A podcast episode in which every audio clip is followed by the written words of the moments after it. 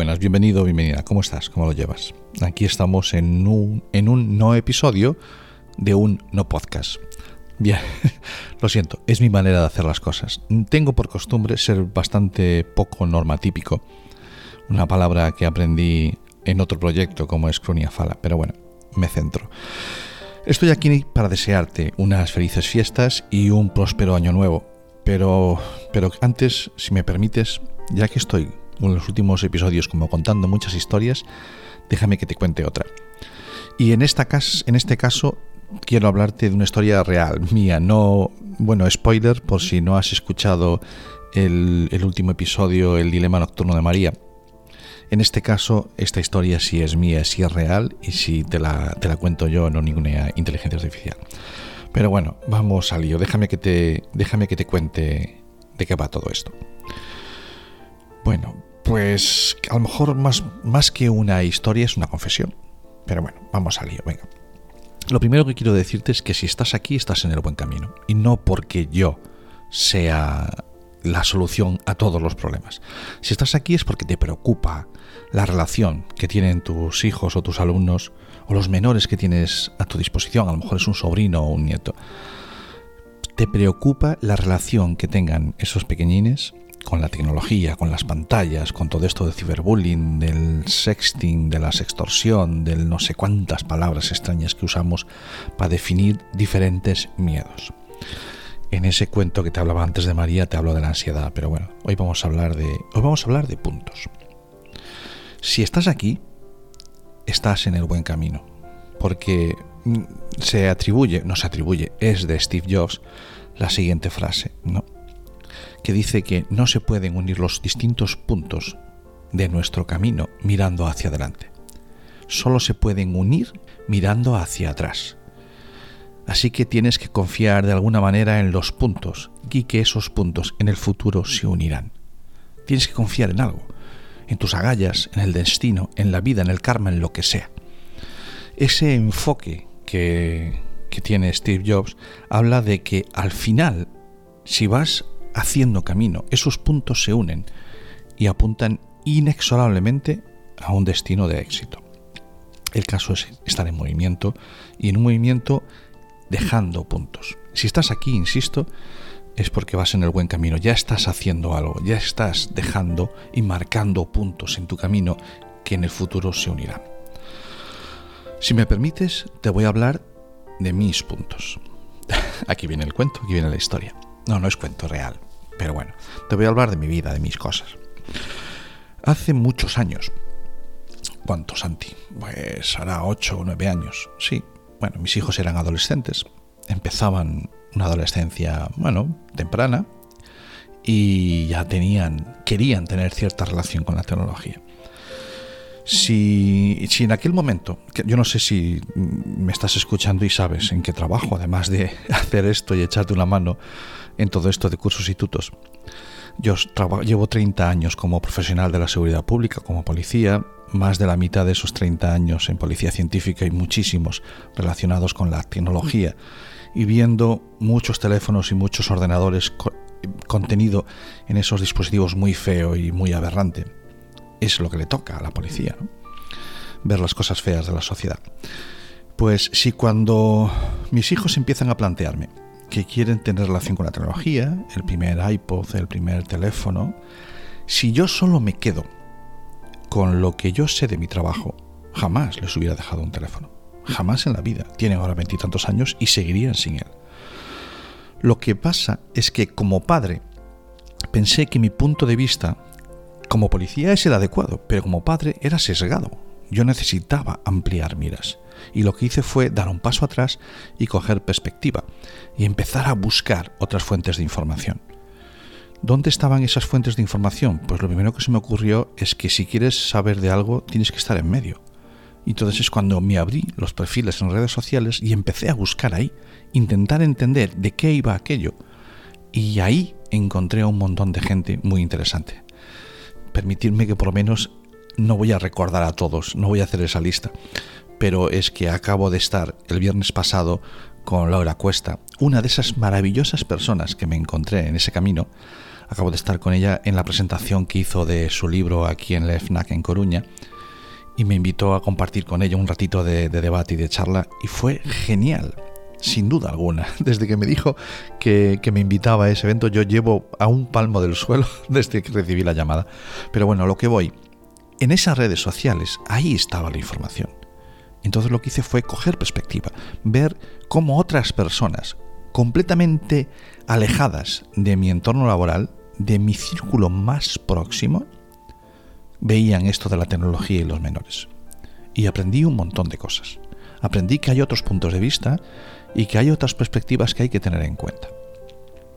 Eso es un poco lo que yo te traigo aquí, ¿no?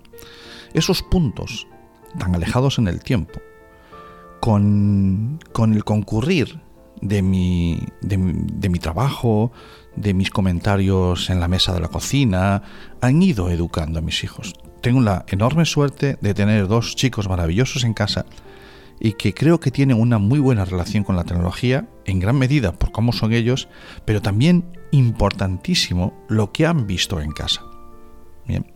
Sí, me estoy poniendo de ejemplo, pero solamente este ejemplo mío solo vale para mis hijos.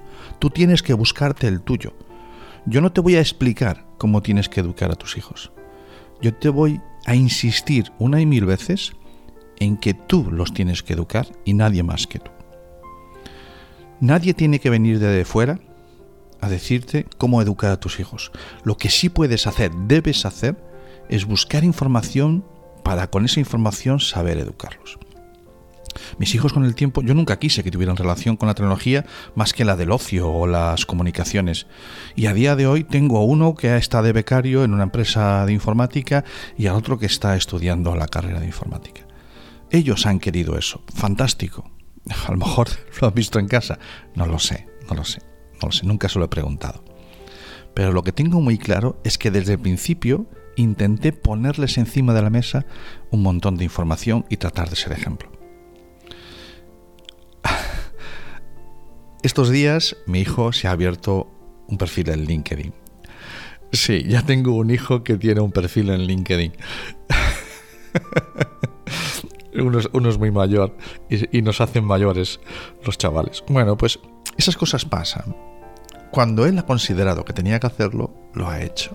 Lo único que hemos hecho en su casa es ponerle la información delante, la información variada, científica, sosegada, nunca radical. No, no, no. Porque yo lo valgo, porque yo lo digo, eso no sirve en la educación de nuestros hijos. Creo que no. ¿Cuál es el mejor modelo? No lo sé. Algún día hablaré de los diferentes modelos de educación parental.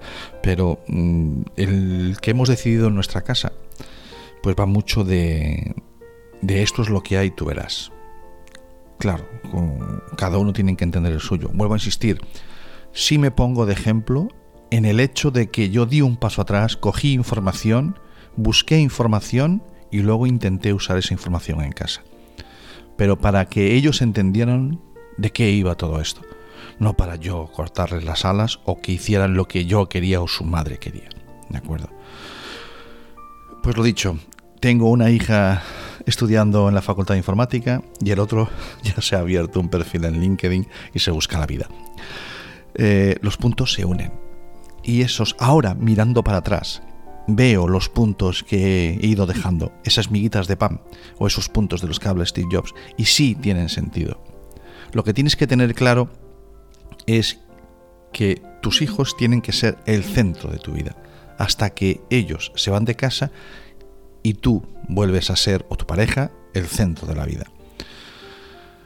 ¿Cómo se hace eso? Uf, y yo qué sé. Pues no tengo ni idea. Vuelvo a decir, y que nadie os lo diga cómo se hace eso. Lo tenéis que descubrir cada uno de vosotros. Bueno, pues ya me he desahogado un poquito, que me hacía mucha falta. Sí, ha sido una semana muy intensa, por eso no he hecho, no he hecho, bueno, no he hecho más podcast que este. No os comparto otra cosa. Y este no lo voy a poner en público, este solamente es para ti.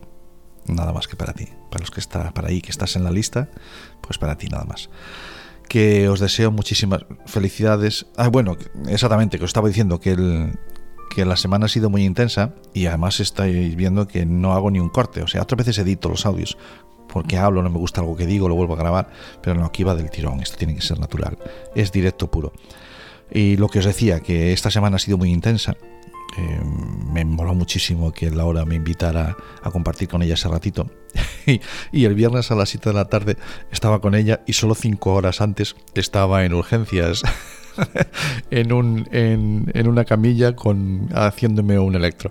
En fin, pero eso os lo contaré otro, otro día, seguramente. O a lo mejor si nos vemos por ahí con unas cañas os cuento las aventuras y las peripecias de un funcionario del Cuerpo Nacional de Policía. Cosas veredes, maese Sánchez cosas veredes maese Sancho, si lo decía bien.